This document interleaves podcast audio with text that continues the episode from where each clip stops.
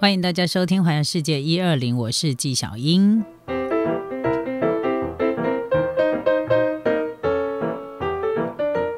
今天纪想要介绍是东京的二十三区，介绍总共之前已经总共介绍了东京的十七个区块了。有哪一个区块你最有印象，或者是哪一个区块你最喜欢，甚至于你每次去都一定会去选择住在这个区块的地方，有没有？有没有你特别喜欢的呢？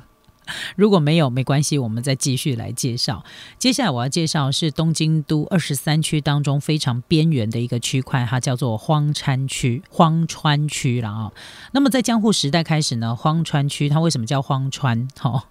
其实听起来就觉得很荒凉，有没有？那其实，在江户时代呢，荒川区它是一片的农田，它是从明治时代开始呢，大家利用了荒川的水源建设，所以呢，它就呃利用这一个水源。他就开始建造了非常非常多的工厂，进而推进了荒川的工业化发展。从西元的一九三二年呢，在东京都二十三区制的实施以来，它就成为了所谓的荒川区。那其实荒川区是比较靠近边缘的一个区域哦，因为如果你想要深入了解东京的这个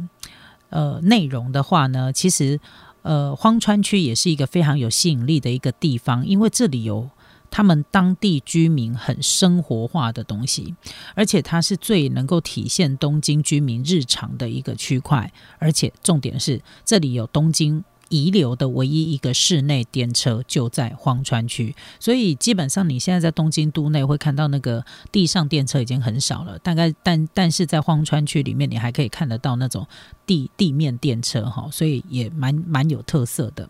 那另外要介绍的地方是板桥区，板桥区对日本人来说呢是一个没有什么存在感的区域。为什么？因为东京的北面偏西接近埼玉县的地方。就是东京都的板桥区，它是一个比较冷清的地方。很多人呢到日本观光旅游的话呢，很少人专门来到板桥区的，因为这里没有繁华热闹的商业街，然后它也比较没什么名胜古迹，所以不太有人会来到这里。那接下来介绍是练马区，呃，练马区呢是动漫的发源地哦，闻名的游乐地丰岛园就是在这里。那练马区呢有非常多知名的漫画家哈，比如说。呃，日本知名的哆啦 A 梦啦，忍者小精灵啊，然后还有这个故事的场景呢，基本上就在练马区啊。然后还有哦，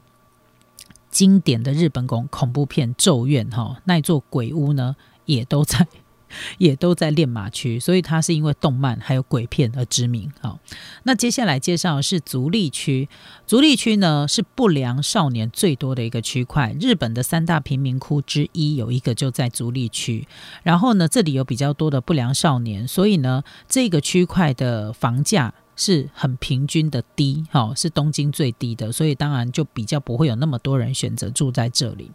那接下来我们介绍是葛饰区，葛饰区呢，它在东京都的最东边，它是一个被江户川跟荒川围绕的一个水乡。那对于这个葛饰区的这个水源公园当中呢，它是东京都内唯一的一个水乡公园。那电影呢，《影次郎的故事》这一部呢，也在台湾曾经上演过的电影，就是由知名导导演呢山田洋次所导，然后呢知名演员沃美清主演的故事发生地点就在葛饰区，还有我们都很喜欢看的乌龙派出所，对，就是葛饰署就在那个葛饰区里头，所以你到了葛饰区呢，出了车站之后，你就会看到两金刊集的铜像跟雕像在跟你。招手，然后里面呢，真的你就可以找得到那个两金刊吉常去的那个公园，哈，都在葛饰区。然后最有趣的就是他们那个动漫啊，都已经很深入他们的生活化了。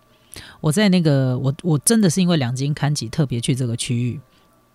那就在他们当地的那个修库洞，就是在那个食堂里面呢，你就会呃点餐，他真的就会有一个两金刊吉刊吉套餐。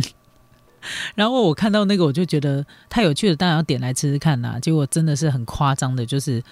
就是他们日本人在讲的 B 级美食，就分量非常的大，然后就是要让两斤看吉可以吃饱的那个分量哈。那个我也觉得蛮有趣的。当然，对于我们去旅行的人来说呢，你一定会觉得哇，那分量实在大到一个夸张啊，因为它有一个有一个炸鸡，大概是我们大人的拳头。比大人的拳头还要大，然后两大球，那个你真的是吃不完，好不好？看起来很美味，但是真的魔法都讲完，讲完差不多八个阿姆西啊，有没有？这也是蛮有趣的，就是他们的那种动漫的呃，这个可能呃发想的一个地点哈，然后再融合了当地，我觉得它反它也变成了是一个。变成了变成了是一个景点，然后他们会把它发扬光大，就是你可能吃的东西、闻的空气、看到的。看到的场景，你可能都会在那个动漫里面看得到，所以我觉得很有趣。那接下来介绍的是江户川区，哈，江户川区呢在东京的最东边，它跟千叶县相邻，但是它人口密度很低哦。那这里有一个知名的印度村，很多在日本的印度人都会选择住在这一个这个地方。然后呢，在这个江户川区里头，还有一个叫印度人会，印度人会选择住在西葛西，因为这里离东京的这个。印度村、中国城跟韩国街湾的仓库街非常的附近，非常的接近，然后去成田机场也比较方便，所以在日本的这个印度人呢，就会选择到这个地方，就是就会住在这个地方会比较多啊。因为我觉得外国人要到国外去讨生活居住的时候，其实都是一个一个一一个报一个啦，就是你你一定会去搜寻说这个地方是不是比较多。比较多人的地方，好，然后你就会选择来这个，你就会选择说，哎，去住比较多有当地人，呃，不是比较多我们自己故乡的人的地方，就会。就会比较 get 起嘛，哈，因为就会觉得说，如果真的需要帮忙，或者是对这个当地不是很熟的时候，起码有同乡的人可以帮忙，对不对？应该很多人都是这样的一个心态，所以他们就会可能外国人他们就会很集中的住在某一些区块当中。那基本上呢，今天纪晓英介绍的这个东京的二十三个区块。他们都各自有各自不同的特色。对于旅行的人而言呢，你可能觉得好像刘姥姥逛大观园这样子，大概了解一下它这个区块各有一些什么样的特色。但是我说真的，这些特色呢，我觉得都是很表面的，跟大家稍微简单的介绍一下。你如果真正想要了解这个区块的一些意涵，还有给你的不一样的感觉，就真的是要走到它那个区块里头去，不管是它是一个热闹的。或不热闹的，或许它没有什么知名的名胜古迹，没有什么景点，甚至于连商店街都没有。但是你却可以在这些区域当中呢，去感受到最接近、最贴近当地人生活的这样的一个氛围。我觉得那个是旅行当中最吸引我的地方。所以我反而不是会去找说，哎，这个知名景点很多人都大推啊，或者是这里呃多有名啊，我。其实这个都不会是我考虑的点，因为我觉得旅行最有趣的地方就是会知道，就是真的是从你自己活腻的地方到了别人活腻的地方，哈，所以我就会很想要去看看说别人活腻的地方到底是怎么样活腻的，然后跟你的生活有没有一些什么样的连结，有没有激发一些什么样的火花或共鸣？我觉得这个是。旅行完之后可以去仔细思考，然后细细去品味的一个地方，去做这样的一个比较，会让我觉得旅行很有意义，因为你会知道说，不是只有你在这个世界的某一个角落上面。就是努力的生活，其实每个人都一样，全世界的每个人都是一样的，都会在自己的岗位上面呢，很努力的生活着。所以去感受别人所感受到的不同感受，我觉得是旅行非常有趣的地方。不过，虽然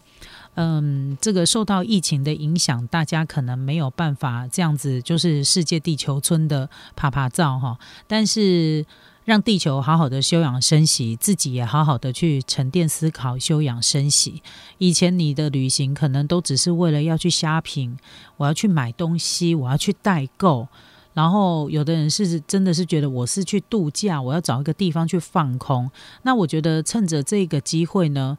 它可能是你生活当中的调剂，但是也有可能是你生活生命当中的养分。我觉得都可以在趁着这一段。时间呢？我觉得我们都可以好好去去思考旅行为我们所带来的意义到底是什么。好，所以今天特别介绍了东京的二十三区，然后新年嘛，就从东京二十三区开始。那我也很期待，就是